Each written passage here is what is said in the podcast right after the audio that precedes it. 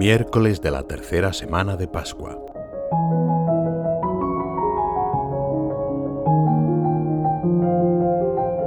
Es sábado y Jesús predica en la sinagoga de Cafarnaún.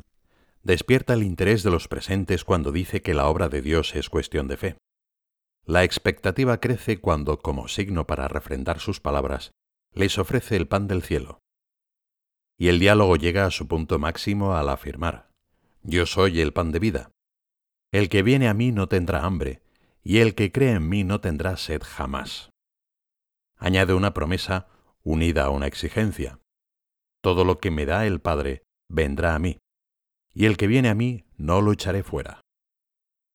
El Padre nos da a su Hijo para que recibamos la adopción filial. Pero nuestro ir a Jesús es libre, nadie se acerca a Él por obligación.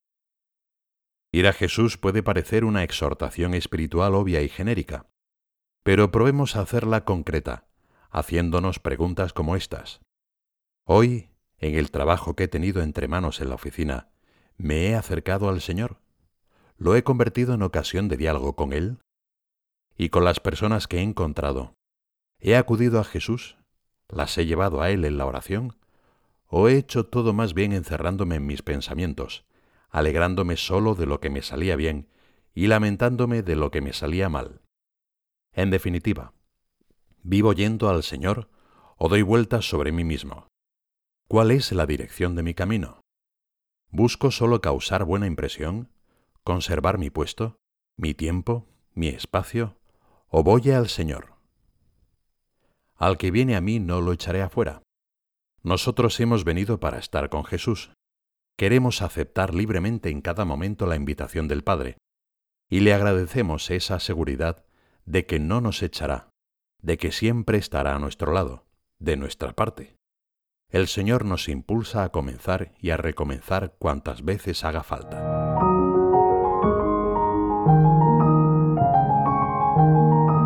He bajado del cielo no para hacer mi voluntad, sino la voluntad del que me ha enviado. El sendero que recorrió Jesús fue el de hacer suya la voluntad del Padre.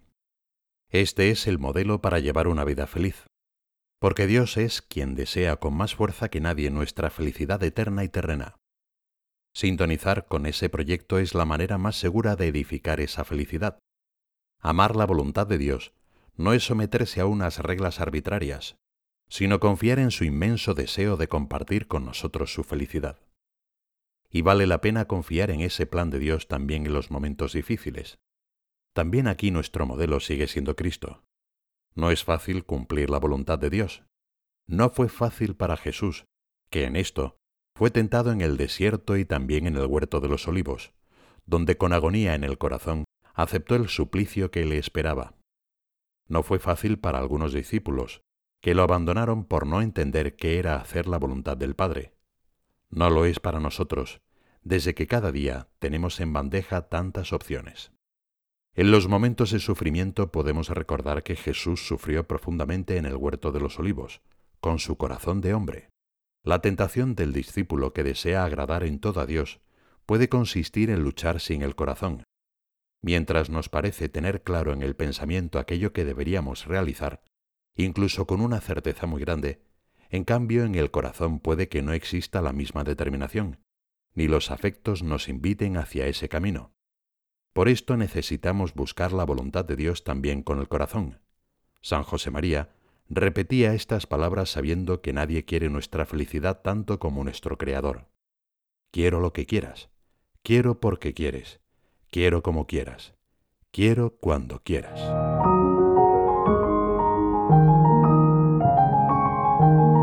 ¿Qué hago para hacer la voluntad de Dios? Primero, pedir la gracia de quererla hacer. ¿Pido que el Señor me dé ganas de hacer su voluntad? ¿O busco componendas porque me da miedo la voluntad de Dios? Y podemos hacer también otra cosa, rezar para conocer la voluntad de Dios para mí y para mi vida, para saber qué decisión debo tomar ahora, cómo gestionar mis cosas, etc. Esto es también lo que procuraba hacer San José María. Al comprobar que Jesús esperaba algo de mí, algo que yo no sabía qué era, hice mis jaculatorias, Señor, ¿qué quieres? ¿Qué me pides? Presentía que me buscaba para algo nuevo, y el Raboni Udvidiam, Maestro, que vea, me movió a suplicar a Cristo en una continua oración. Señor, que eso que tú quieres se cumpla. Ese modo de hacer de los santos nos introduce en su familiaridad con Dios, en aquella sintonía de deseos que es el camino de la felicidad.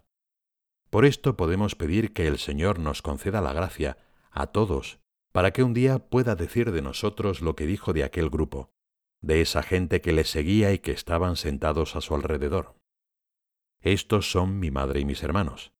El que cumple la voluntad de Dios, ese es mi hermano y mi hermana y mi madre. Hacer la voluntad de Dios nos hace ser parte de la familia de Jesús. Nos hace madre, padre, hermana, hermano. Jesús desea hacernos partícipes de sus proyectos de salvación y de amor. Espera nuestra respuesta libre, creativa, y nos da la gracia para llevarlo a cabo. La fidelidad a lo largo del tiempo es el nombre del amor. María respondió que sí a Dios no solo en la anunciación del ángel, sino a lo largo de toda su vida incluso en los momentos dolorosos de la pasión de su Hijo. Pidámosle a ella tener un corazón sensible que aspira a la vida grande y feliz a la que Dios desea asociarnos.